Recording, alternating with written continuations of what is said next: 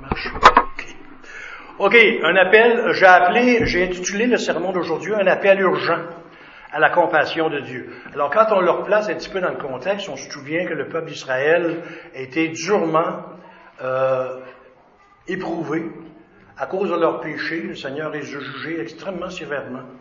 Et là, on est rendu au point dans, la, dans, dans Lamentation chapitre 2 où le peuple commence à prendre conscience qu'il n'y a qu'une façon de s'en sortir, c'est de s'adresser à Dieu et implorer sa compassion. Alors aujourd'hui, c'est un appel urgent à la compassion de Dieu. On va regarder trois choses à l'intérieur de ces trois versets-là. La première chose qu'on va regarder, c'est les circonstances qui forcent le peuple de Dieu à faire appel au Seigneur. Autrement dit, l'ensemble de circonstances qui vivent, les, c'est pas qu'ils n'ont pas le choix, là.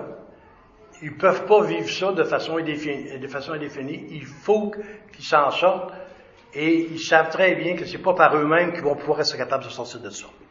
Deuxième chose qu'on va regarder, c'est les motifs qu'ils invoquent pour lesquels la considération divine est implorée. Autrement dit, si tu implores la, considération divine, faut que tu te bases sur quelque chose, faut que tu te bases sur des, des faits. Alors c'est ça qu'on va regarder. La troisième, on va regarder l'espoir avec lequel la considération est demandée. Si tu demandes à Dieu, c'est que tu as espérance que le Seigneur va faire quelque chose et qu'il va venir sortir le peuple de cette situation-là. Alors je relis le texte de euh, chapitre 2, versets 20 à 22. Vois, éternel, regarde qui tu as ainsi traité. Fallait-il que des femmes dévorassent le fruit de leurs entrailles, les petits-enfants objets de leur tendresse? Que sacrificateurs et prophètes fussent massacrés dans le sanctuaire du Seigneur? Les enfants et les vieillards sont couchés par terre dans les rues. Mes vierges et mes jeunes hommes sont tombés par l'épée. Tu as tué au jour de ta colère, tu as égorgé sans pitié. Tu as appelé de toutes parts sur moi l'épouvante, comme à un jour de fête, au jour de la colère de l'Éternel. Il n'y a eu ni réchappé, ni survivant. Ceux que j'avais soignés et élevés, mon ennemi les a consumés. Ce qui est vraiment remarquable quand on lit un texte comme ça, il faut se rappeler que c'est Dieu.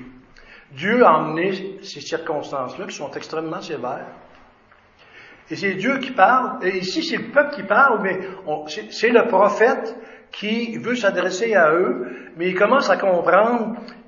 Tu sais, quand on dit, on est rendu dans une, dans une famine telle que les femmes sont obligées de manger leurs propres enfants. Là, on rit plus. Là, c'est grave. C'est extrêmement grave. Alors, c'est ça qu'il dit. Euh, regarde qui tu as. Il s'adresse au Seigneur, il dit, Seigneur, regarde. Vois ce que tu es en train de faire. c'est à ton peuple que tu fais ça, pas à des, à des païens. Au point, la famine est rendue telle que les femmes sont rendues au point, comme ça dit, des femmes dévorassent le fruit de leurs entrailles, les petits-enfants de leur tendresse.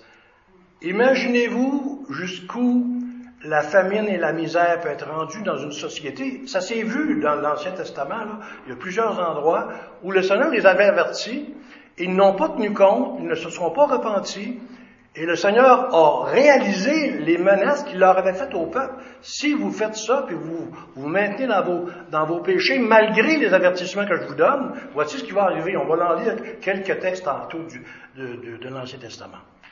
Alors, les, les paroles des versets 20 à 22 sont prononcées alors que le peuple de Dieu vit dans une épouvantable détresse.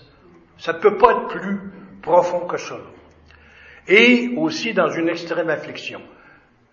J'imagine que le peuple, il a les pasteurs sont découragés, les, sacrificateurs, c'est la misère noire, autrement dit, dans Israël. On voit que le prophète Jérémie, il continue à plaider avec le peuple de Dieu pour leur faire pleinement réaliser que la part souveraine de Dieu. Autrement dit, il veut que les gens se rendent compte que la main de Dieu est à travers ces, événements-là. C'est pas quelque chose qu'on on est habitué à. Dieu, on le voit toujours bon, fidèle, on peut en mettre la liste, c'est très long, mais sévère, on le voit pas souvent comme ça. Pourtant, il est sévère. Alors, euh, il veut que le peuple réalise la part souveraine et active du Seigneur dans les terribles malheurs qui leur arrivent. Quand un peuple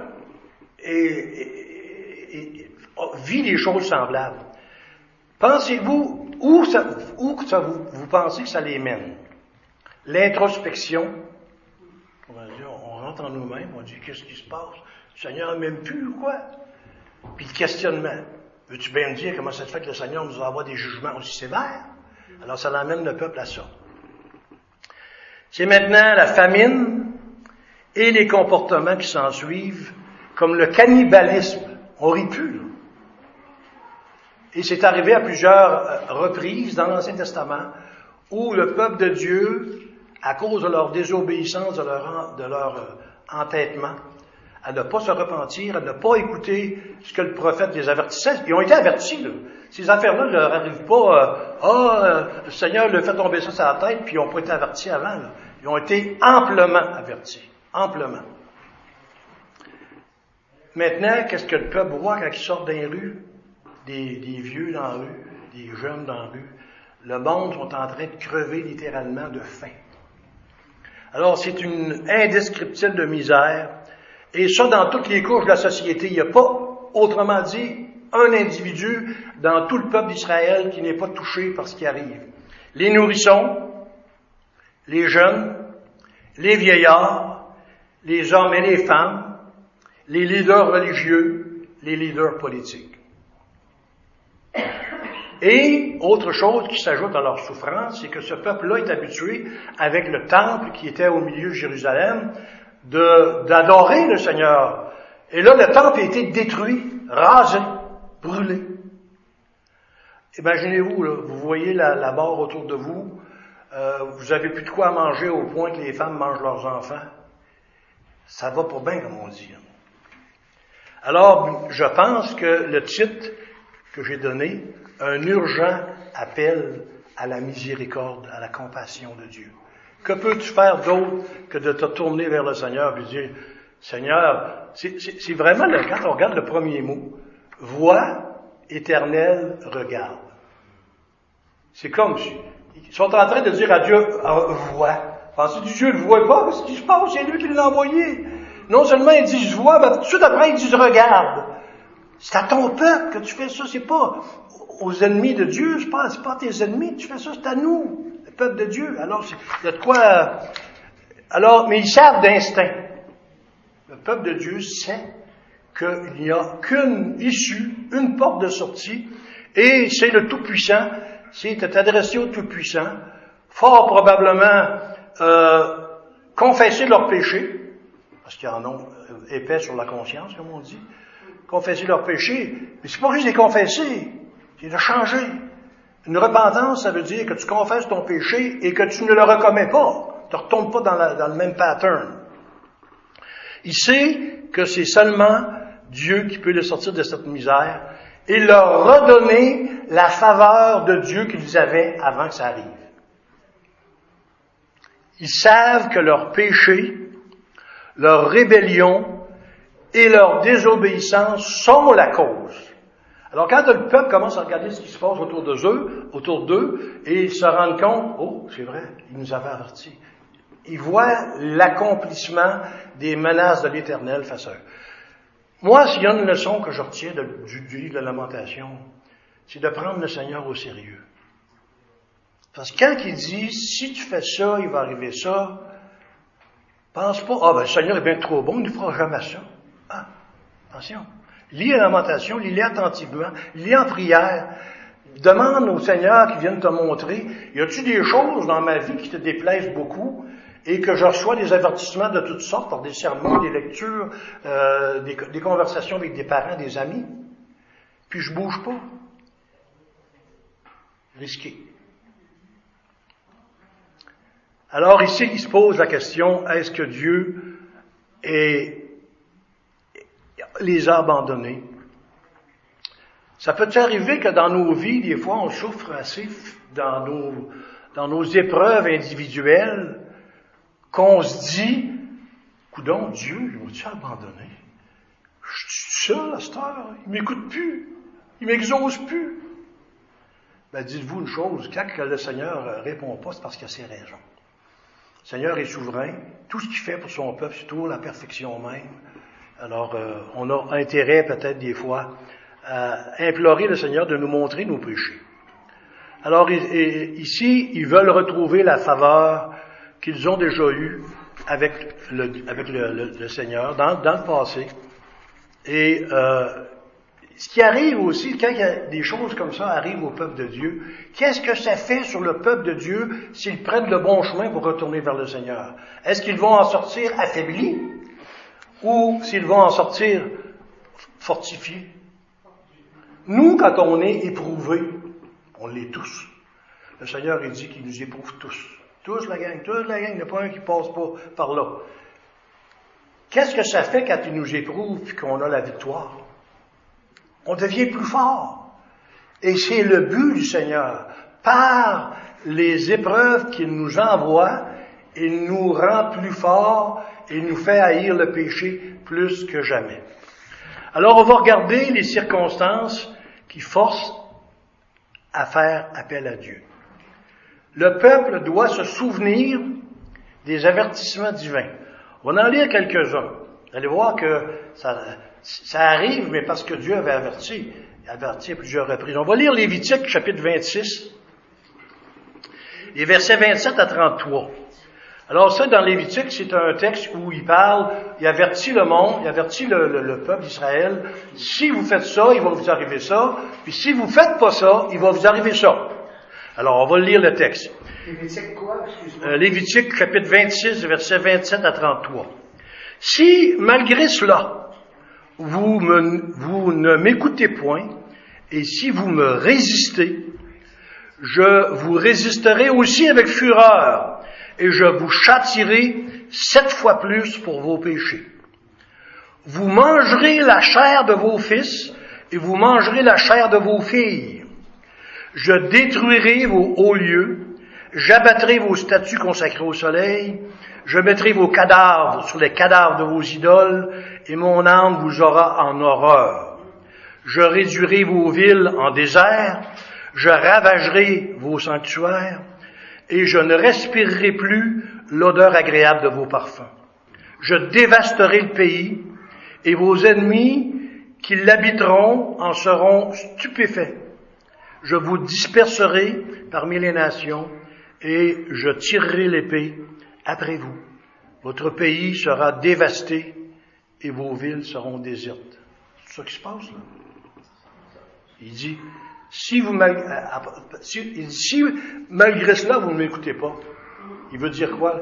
Malgré les avertissements que je vous ai donnés à de multiples reprises et par de multiples moyens, vous continuez? Voici ce qui va vous arriver. Ils avaient averti que ça pourrait aller jusqu'à ce qu'ils mangent leurs propres enfants. On va aller voir un autre texte dans Deutéronome, chapitre 28, versets 53 à 57. Au milieu de l'angoisse et de la détresse où te réduira ton ennemi, tu mangeras le fruit de tes entrailles, la chair de tes fils et de tes filles que l'Éternel ton Dieu t'aura donné. L'homme d'entre vous le plus délicat et le plus habitué à la mollesse aura un œil sans pitié pour son frère, pour la femme qui repose sur son sein, pour ceux de ses enfants qu'il a épargnés. Il ne donnera à, aucun d'eux de la chair de ses enfants dont il fait sa nourriture, parce qu'il ne lui reste plus rien au milieu de l'homme. Imaginez-vous, il parle d'un homme mou. Il parle d'un homme mou, il dit, les circonstances que je vais vous envoyer, là, l'homme il va être réduit à manger ses propres enfants, puis il ne voudra pas partager personne. Et c'est dur. La femme, il, de l'homme, la femme d'entre vous, la plus délicate et la plus habituée à la mollesse, et par délicatesse n'essayait pas de poser à terre la plante de son pied, aura un œil sans pitié pour le mari qui repose sur son sein, pour son fils et pour sa fille. Elle ne leur donnera rien de l'arrière-fait sorti d'entre ses pieds et des enfants qu'elle aura mis au monde, car manquant de tout, elle en fera secrètement sa nourriture au milieu de l'angoisse et de la détresse où te réduira ton ennemi dans ses portes. L'arrière-fait, c'est quoi? C'est quand la femme accouche, il sort d'autre chose avec, là, il sort des... Ben, la femme, là, qui va accoucher, là, elle va tellement vouloir la garder pour, elle, ça, là, pour sortir de sa misère, Hey, on ne parle, plus de choses... Euh, euh, Esdras, chapitre 2, euh, 8, excusez-moi, chapitre, euh, chapitre 8, verset 22, la deuxième partie du verset 22. La main de notre Dieu est pour le bien sur tous ceux qui le cherchent, mais sa force et sa colère sont sur tous ceux qui l'abandonnent. On avait parlé dans les sermons précédents, dans Romains chapitre 11, verset 19 à 22. Le Seigneur nous parle que Dieu a un aspect de sa personne qui est sévère. Pas sévère, Dieu est tellement bon. si on prenait tout le temps qu'il faut là, pour parler de toutes les qualités de Dieu, puis tous les attributs de Dieu, sont infinis. C'est beaucoup, là. Mais quand il dit qu'il est sévère, prenons-le au sérieux aussi. Romains 11, verset 19 à 22. Ici, dans le Romains 11, c'est vraiment le, questionnement du peuple d'Israël que Dieu a abandonné parce qu'ils ont refusé le Messie. Il dit, tu diras donc, les branches ont été retranchées afin que moi, je fusse hanté. Cela est vrai. Elles ont été retranchées pour cause d'incrédulité, et toi, tu subsistes par la foi. Ne t'abandonne pas à l'orgueil, mais crains. Car si Dieu n'a pas épargné les branches naturelles, il ne t'épargnera pas non plus. Et là, c'est là qu'arrive la fameuse phrase. Considère considère donc la bonté et la sévérité de Dieu. Autrement dit, tu en train de faire prendre, à cause qu'ils ont rejeté le Messie quand il est venu, il y a une partie d'Israël qui a été rejetée et dit, Dieu est sévère. Et c'est ça qu'il veut leur faire comprendre. Sévérité envers ceux qui sont tombés et bonté de Dieu envers toi. Si tu demeures ferme dans cette bonté, autrement tu seras retranché. 1 Pierre chapitre 4, versets 17 et 18. Car c'est le moment où le jugement va commencer par la maison de Dieu. Oh, euh, une idée, une idée intéressante ici. Dieu, quand il va envoyer des jugements nationaux, c'est ça qu'on est en train de regarder dans le contexte, il y a des jugements nationaux. Il dit qu'il va commencer par la maison de Dieu. C'est qui ça, la maison de Dieu? C'est nous. Il va commencer par nous autres. C'est à réfléchir. Or, si c'est par nous qu'il commence, quelle sera la fin de ceux qui n'obéissent pas l'évangile de Dieu? Et si le juste se sauve avec peine, que deviendront l'impie et le pécheur? Deuxième idée, on va la regarder, donc c'est la troisième. Euh, le peuple de Dieu doit comprendre que c'est Dieu lui-même qui a permis ce sévère jugement. Ça, c'est un aspect du livre de lamentation. Pas pour rien y a beaucoup de monde qui le prêche. D'après les, les, prédicateurs que j'ai, que consultés, les commentateurs, ils disent que c'est pas un livre qui a été beaucoup prêché dans le passé. Pourquoi? Parce que ça fait pas notre affaire. On aime mieux voir juste les aspects de Dieu qui fait notre affaire. Les aspects de Dieu qui ne fait pas notre affaire, c'est comme, oh, mais quelque part, je pense que Dieu a mis le livre de lamentation des Écritures pour nous instruire, pour nous faire prendre conscience de quelque chose, pour nous transformer. Alors ici, il s'adresse au Seigneur pour lui rappeler que c'est sur son peuple, son propre peuple, que sont arrivées ces calamités de famine et d'épée. C'est sur son peuple sur lequel est évoqué son nom et qui ne, quand ils parlent des jeunes, ils peuvent, dire à Dieu, ouais, tu nous juges, nous autres, on a été méchants, on a été désobéissants, on a été rebelles, mais nos enfants, ils nourrissons. Ils veulent rappeler à Dieu, c'est sévère ton jugement. C'est sévère, oui, mais il y avait eu des avertissements. Alors ici, il supplie simplement, humblement Dieu de les regarder dans leur misère avec un œil de, de pitié et de compassion. Il demande que le Seigneur considère leur triste condition. As-tu besoin de dire ça au Seigneur alors que c'est le Seigneur qui te l'a envoyé? Mais eux, ils sentent le besoin de dire au Seigneur, oui, mais regarde, Seigneur, tu fais ça à ton peuple, là, tu fais pas ça à des païens. Ils veulent aussi rappeler à Dieu que dans le passé, ils ont eu une relation bénie, ils ont eu une relation privilégiée avec Dieu. C'est un peu comme si Dieu, s'il nous enverrait quelque chose aujourd'hui, puis que ça serait tellement grave au point que ça irait comme, comme on vient de lire, là. N'est-ce pas qu'on irait voir Dieu et dirait, Seigneur, il me semble que dans le passé, tu nous as bénis, tu nous as protégés, tu nous as conduits, tu nous as plein de choses. Hein? Alors ici, on va regarder comme deuxième point les motifs pour lesquels il demande la considération divine. Il implore Dieu de regarder, voir, regarde, dans, dans le premier verset. Le peuple demande à Dieu de regarder leur relation passée. Le prophète semble penser que si seulement Dieu regardait et qu'il se souvenait de ceux qui souffrent, il aurait sûrement pitié. Ils veulent, rappeler au Seigneur que le jugement n'est pas tombé sur des païens, mais il est tombé sur son propre peuple, sur la postérité d'Abraham, qui l'a fait sortir des ténèbres et qui l'a, dans le passé, si richement béni. Leur misère actuelle, je pense qu'elle est d'autant plus douloureuse à supporter qu'elle contraste avec leur richesse et la puissance passé que Dieu leur a donné. Ils étaient devenus puissants, riches, euh, et là, ils sont en train de... C'est exactement l'inverse. ils ont, besoin de réfléchir. Il y a une leçon pour nous, c'est celle qu'il y a une grande aide à la prière que de rappeler à Dieu son ancienne bonté envers nous et aussi de confesser nos péchés d'avoir une réelle volonté de, de repentance et d'abandon de nos péchés. Deuxième chose, comme motif, c'est une supplication qui est adressée au milieu d'une épouvantable détresse.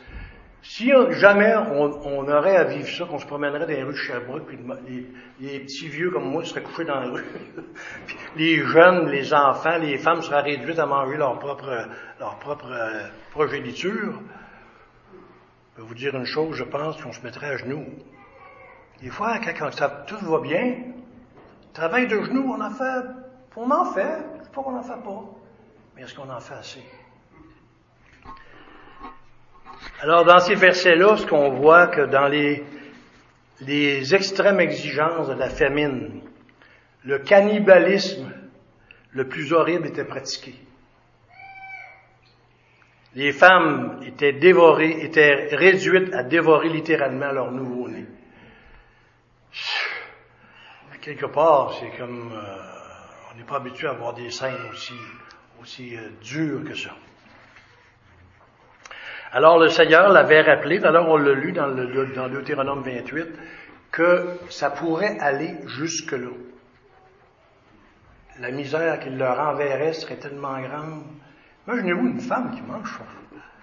Le bébé vient au monde, non seulement elle mange l'arrière-fait, mais elle mange le bébé lui-même. C'est comme quelque part là. Je pense que c'est aussi une occasion pour nous, quand on lit des textes semblables, de se rappeler de remercier Dieu pour la nourriture si abondante qu'il met sur notre table à tous les jours. Je pense que oui, c'est une occasion. On peut s'arrêter et dire, Seigneur, tu permets des choses difficiles, tu as permis des choses difficiles dans le passé, dans le but d'éduquer ton peuple. Mais nous, qui est gâtés, comme des, on est, j'irais même jusqu'à dire, on est pourris, on a intérêt à dire, oui, on vit pas ça, puis c'est une bonne chose. Merci Seigneur de toute l'abondance que tu mets sur notre table. Alors ils vivent des scènes horribles, autant avec les bébés que voir les personnes blessées tomber dans les rues qui se pilent l'une par-dessus l'autre. Et ça dit dans le texte que les sacrificateurs et les prophètes sont massacrés dans le sanctuaire même du Seigneur. Autrement dit, quand les, ennemis sont venus, le sanctuaire, c'était le, temple, et il y a une partie, c'est là-dedans que les sacrificateurs rentraient, il y a deux parties, le Saint, le Saint des Saints. il est en train de leur rappeler que les sacrificateurs et les prophètes ont été massacrés dans le sanctuaire même du Seigneur. C'est un peu comme si aujourd'hui, euh, les pasteurs, ils rentreraient des, des, méchants dans l'assemblée, puis ils tueraient les pasteurs direct dans l'assemblée. C'est ça qui se passait à l'équivalent à ce temps-là. Et là, il y a aussi le fait que les enfants et les vieillards sont couchés par terre dans les rues. on n'a jamais vu ça. Des fois, on, passe à quelque part à Montréal, j'ai vu ça des fois quand on voit dans, le bout de la rue Saint-Laurent, on en voit quelques des fois un couché à terre, c'était là. Mais là, c'était pas un couché à terre et c'était là une fois de temps en temps, là, dans les pires quartiers de la ville. C'était partout, dans toute la ville. Et là, il parle aussi des vierges et des jeunes hommes qui étaient tombés par l'épée. On parle dans le texte de tuer et égorger. C'est une façon euh, cruelle qu'avaient les ennemis de Dieu dans ce temps-là. Égorger quelqu'un, il passait le couteau sur le... Et... Alors, plus on est dans une grande détresse, plus nos prières se devraient d'être urgentes et importunes. N'est-ce pas? Je suis certain que vous avez tout compris dans vos vies quelque part que quand on vit des choses extrêmement lourdes, extrêmement pesantes, extrêmement souffrantes, n'est-ce pas qu'on parle à Dieu d'une autre façon? Là, c'est plus, ah, Seigneur, Seigneur! N'est-ce pas c'est ça? Puis c'est ça qu'il faut faire aussi. Parce que le Seigneur, il nous connaît, il connaît absolument toutes nos circonstances, il sait comment on souffre, pourquoi on souffre, et on peut s'adresser à lui en faisant appel à sa miséricorde, à sa compassion. Autre chose qui est euh, comme raison pour euh, invoquer le Seigneur, c'est une invocation qui est arrachée à un peuple terrifié par les preuves surprenantes de la colère divine. Ils ont des preuves, ils ne peuvent pas dire, là, tu ne pouvais pas te promener dans les rues de Jérusalem sans voir ça.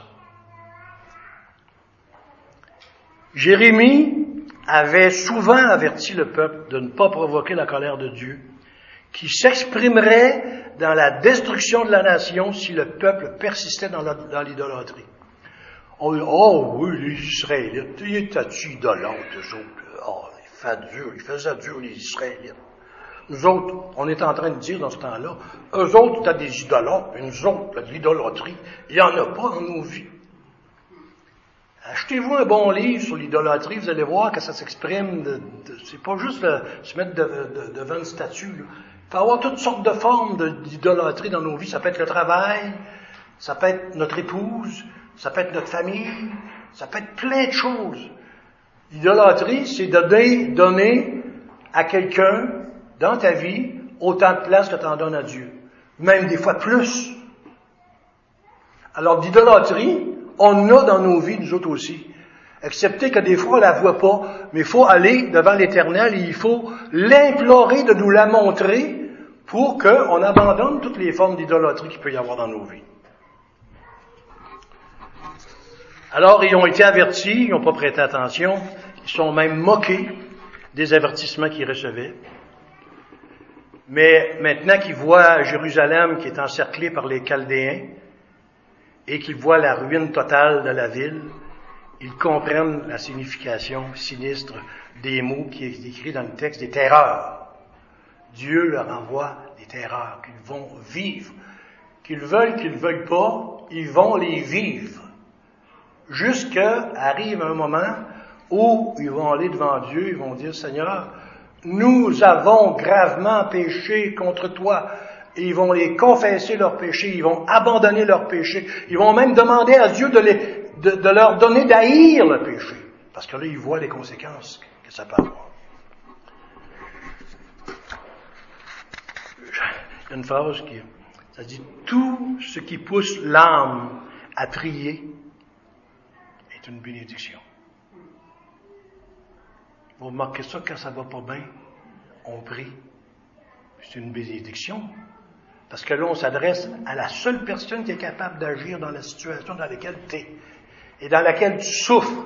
Et le Seigneur le sait que tu souffres. Pourquoi il m'envoie pareil? On fera ça à dire, bah, Seigneur, pourquoi tu m'envoies ça? As-tu besoin de ça? Je trouve pas que je souffre assez comme ça dans ma vie. Non.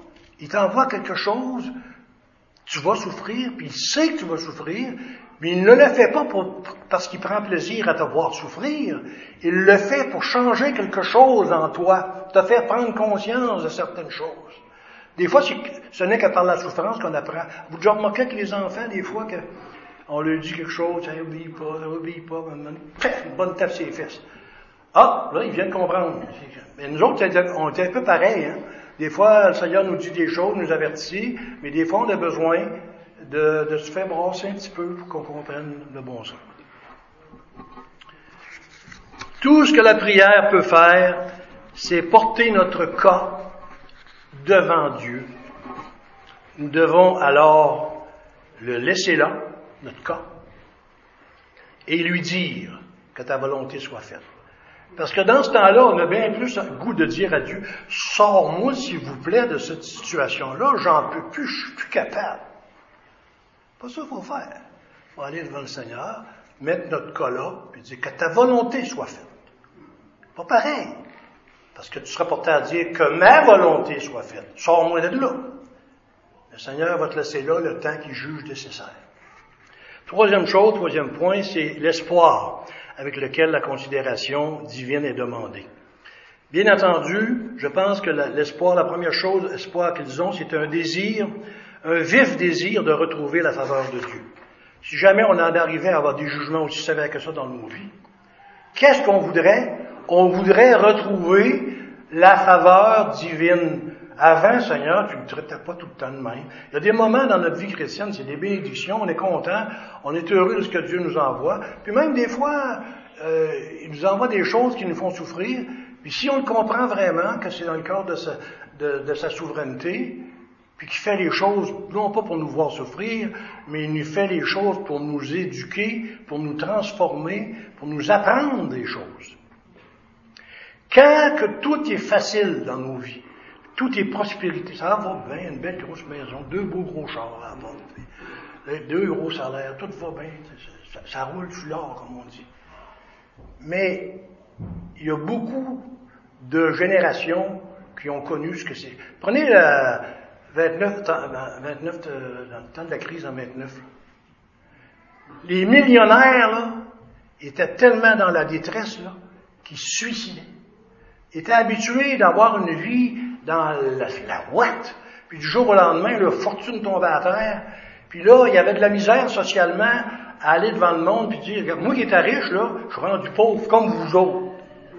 T'as dur, ils se suicidaient.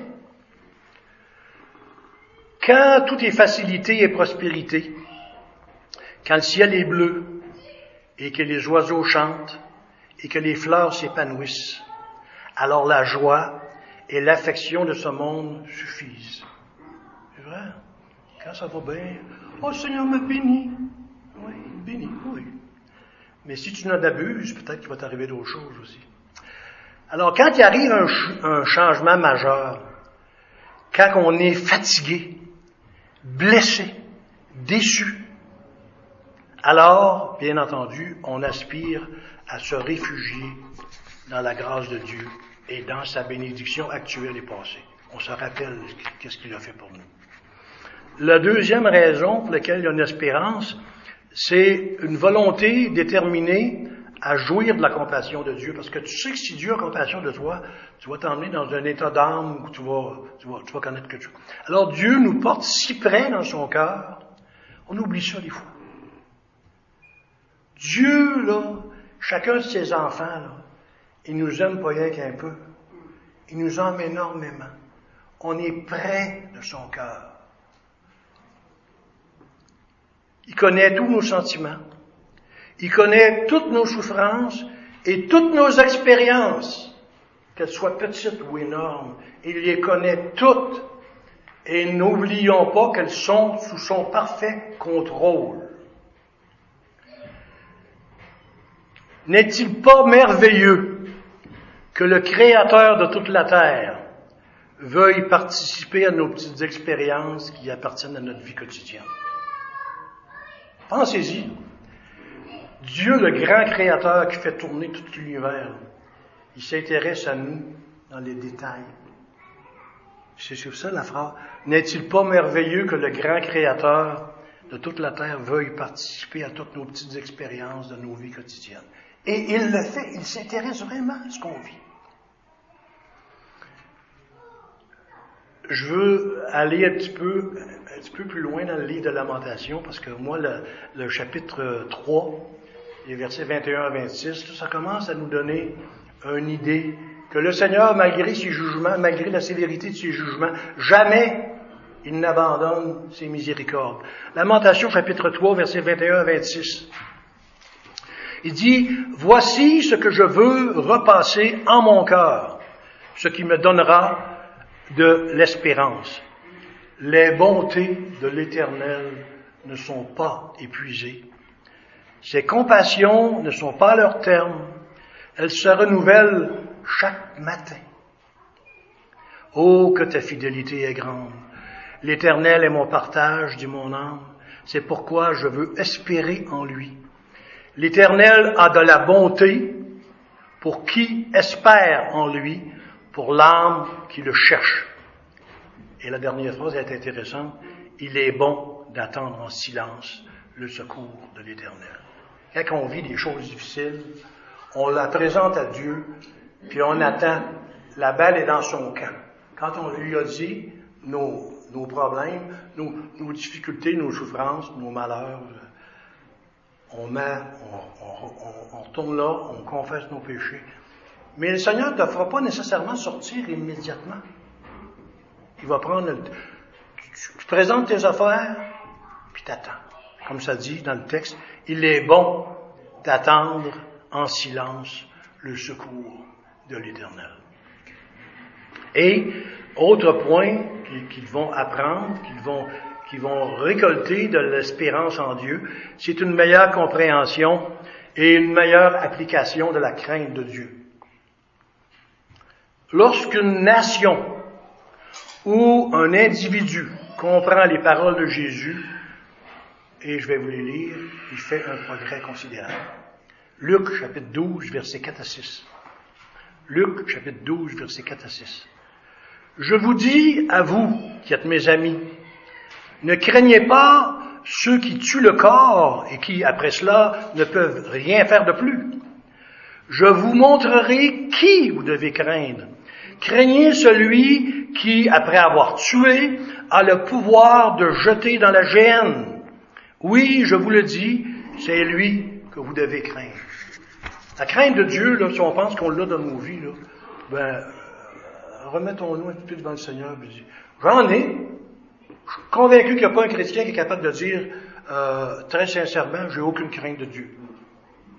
Mais entre celle qu'on a, et celle qu'on pourrait avoir, il y a un gouffre. Et il faut pas se gêner pour dire au Seigneur, montre-moi à avoir encore une plus grande crainte de toi. Les applications, j'en vois trois, mais il pourrait en avoir bien plus que trois. Euh, on va terminer là-dessus. Première, c'est apprenons sur la la sévérité de Dieu et ses compassions, les deux. Le Seigneur doit être imploré sincèrement par son peuple lorsqu'il est souffrant. D'accord avec ça? Un amen là-dessus. Comme disait Raymond Perron, un amen là-dessus. Le peuple peut invoquer d'anciennes faveurs, d'anciennes bénédictions, d'anciennes miséricordes, même si celles-ci ont été ont été abusés. On peut retourner devant le Seigneur et dire, ah, dans le passé, tu m'as fait ci, tu m'as béni. On, peut, on peut dire ça au Seigneur. Même si on les a abusés, on peut quand même les rappeler au Seigneur. Notre invocation n'est jamais en vain. Deuxième application, réalisons la puissance de la supplication et de la prière repentante. Il y a cinq choses que je vous, nomme par rapport à la supplication et à la prière repentante. C'est l'impuissance qui fait appel à la toute-puissance de Dieu. C'est l'infirmité qui s'appuie sur la force infinie du Seigneur. C'est la misère qui courtise la miséricorde insondable de Dieu. C'est le vol de l'âme vers le sein de Dieu. C'est le prisonnier qui demande sa libération.